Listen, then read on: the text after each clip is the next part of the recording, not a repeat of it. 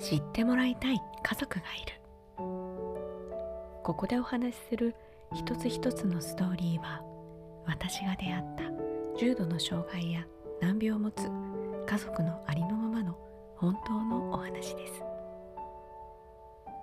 ちょうどこの本が発行されてから1年になり振り返りのフォトムービーを作りました。それを見た愛ちゃんのママよりコメントをいただきました。ここでご紹介いたします。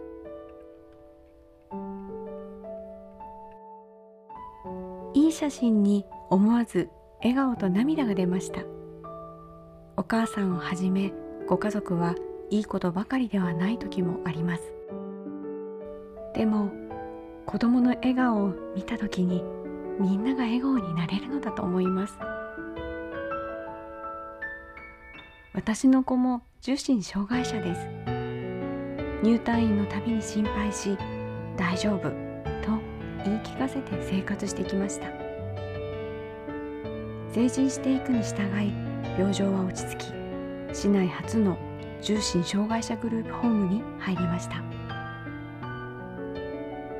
たくさんの方々の協力の中で12年間生活しました。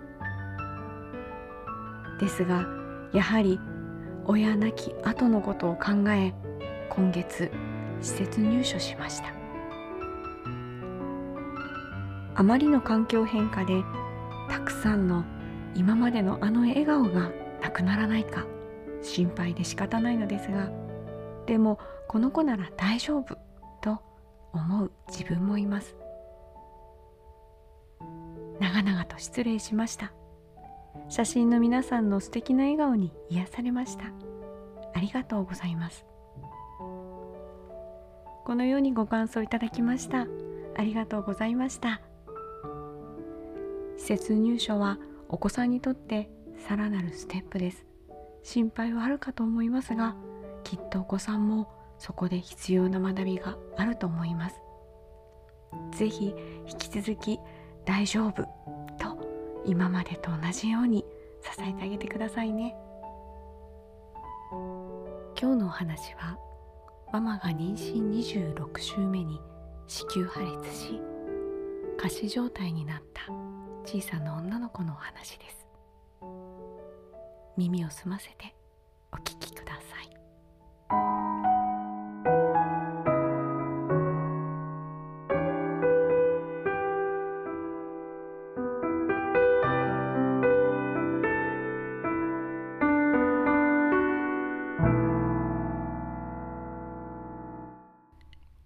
激痛と冷や汗。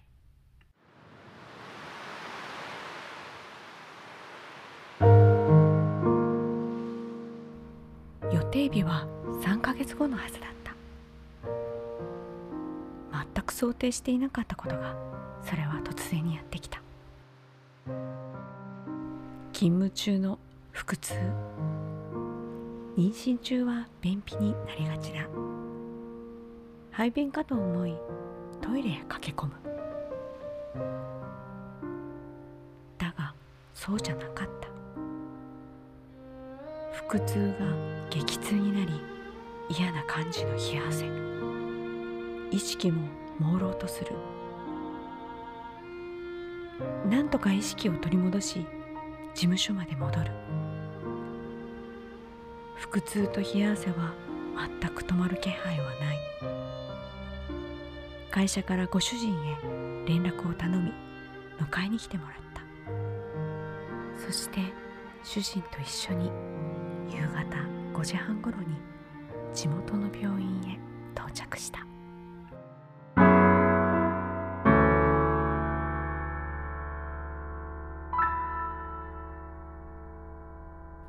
子宮破裂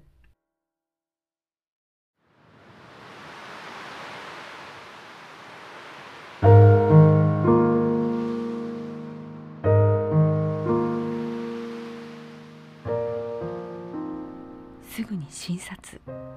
エコーでは赤ちゃんの異常は見つからなかった。腹痛が続くため大事をとって一日入院することになった。夜になっても激痛には波がある。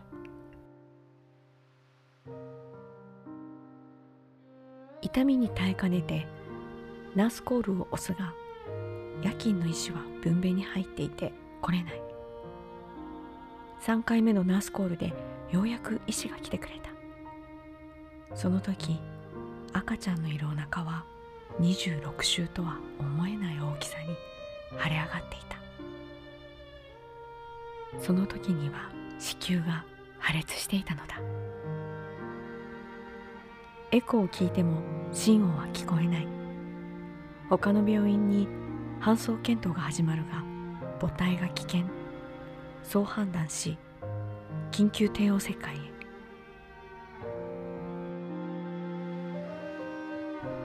医師から帝王切開する前にこう言われ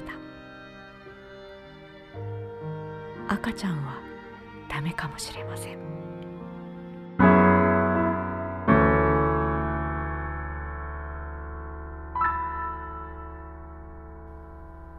不安を乗り越える。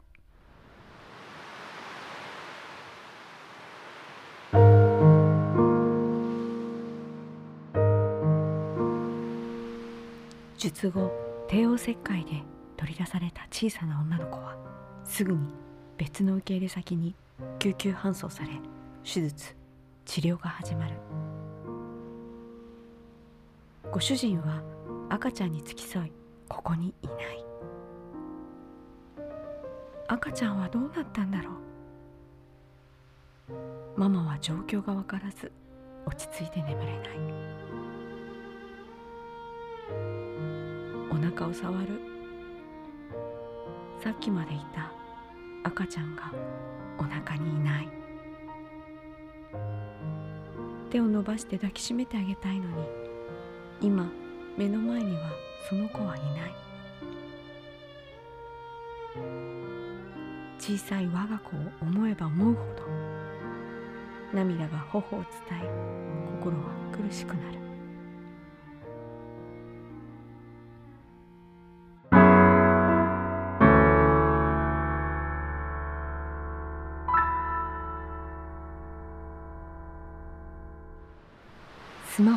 中の小さな我が子。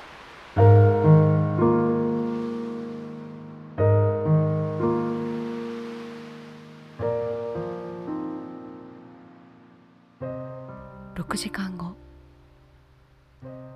主人が戻ってきた。スマホで撮影した初めて見る我が子の写真とともに。そこには仮死状態から蘇生し保育器の中で必死に生きようと小さな体で頑張っている小さな女の子がいた。涙があふれて止まらない。この時の涙は不安や悲しみの涙ではなくありがとうの感謝の涙に変わっていた。何があっても一緒に頑張れる。そう感じた。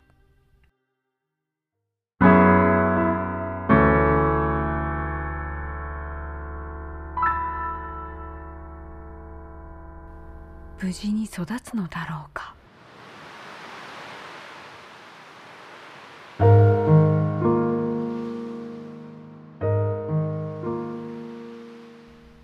心臓弁を閉鎖。水頭症でリザーバーを右に設置。そのうち左の脳にも髄液の滞留が分かり追加で設置。当時は脳の中に血の豆と書いて血糖。それもあった。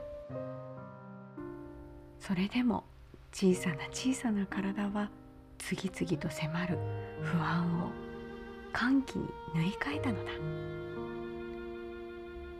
小さな女の子さなえちゃん。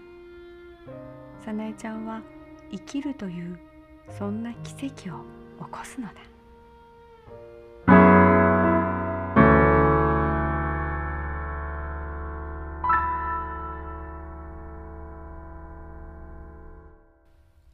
の私にできることは？何だ？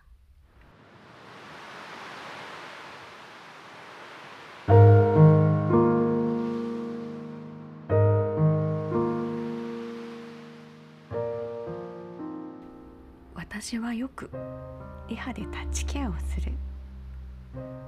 早苗ちゃんの頭のシャントに触れるたび思い出すことがある。それはこんなことだ。私は作業療法士になる前となった後インドのマザー・テレサの施設にボランティアとして2度行っている。そこには捨てられた子や障害児が集められた部屋がある。その子供たちを時間の許す限り遊びタッチケアをした。浅黒い肌に白い歯とクリッとした愛らしい目が嬉しそうに反応する。その中には早苗ちゃんと同じように水頭症の子供たちがたくさんいた。ちゃんと手術ができない子供たちは他の子供よりも頭がかなり大きい。脳を守るための髄液の排出がうまくいかずどんどん溜まっていくからだ。行き場のない髄液は子供の頭をパンパンに大きくしその上にタンコブのように重なりまたさらに大きくなる。一人の子供はその髄液が眼球までも押し出すくらいどんどん溜まっていた。後日その子はすぐに天国へ行ったと聞かされた。頑張れ頑張れ。君たちは愛されてるよ。と触れながら必死に話しかけ触れている私がいた。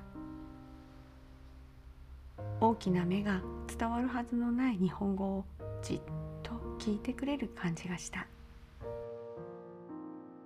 作業療法士になると決意したのが最初の訪問の38歳。ここがきっかけだったあれから10年以上経つ。人生の中で何かを始めるのに遅いも早いもないのだ。だから私は子供たちとたくさん遊ぶ。それが子供たちに生きてると実感してもらい発達の土台を作ると信じているからだ。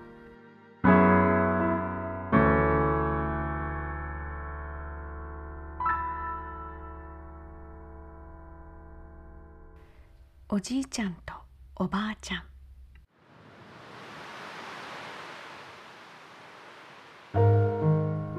早苗ちゃんのパパとママは共働きだ。保育園に通い始めてから熱を出したり体調が悪い時はすぐに助けてくれるおじいちゃんとおばあちゃんはとてもありがたい存在である。リハの時もそうだ。2人とも全力で協力してくれる。これ興味あると思って取っておきました先生。使ってください。と早苗ちゃんが好きなお菓子の袋をきれいに畳んで保存して手渡してくれる優しいおばあちゃん。歩行練習のために手すりをつけてくれる。大工仕事が得意なおじいちゃん。階段を上る遊びが始まるとそこに付き合ってくれるためすぐに2階の踊り場へ登っていき風車を持って「早苗こっちだよ」と待っていてくれる。2人がいないとこんなにびっくりするほど早苗ちゃんは発達しなかったのではないだろうか。2人はただの頼もしい助っ人ではない。早苗ちゃんのもっと挑戦したい。それを上手に引き出すことを教えてくれる私の先生でもあるのだ。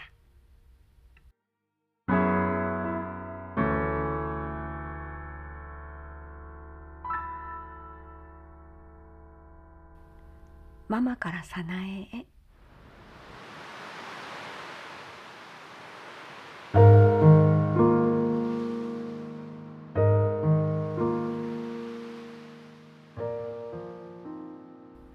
小さく生まれたけど負けず嫌いで日々元気に成長している姿に驚きまたとても嬉しいです。これから先大変なこともあるかもしれないけど。でも早苗ならやる気は120%なので何でも乗り越えていけると信じています。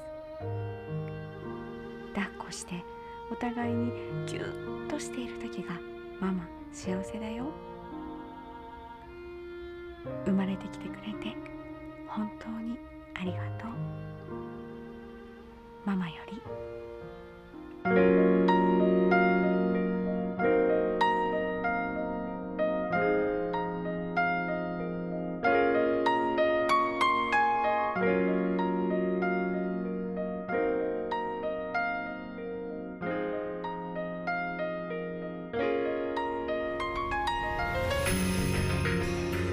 ってもらいたい家族がいる。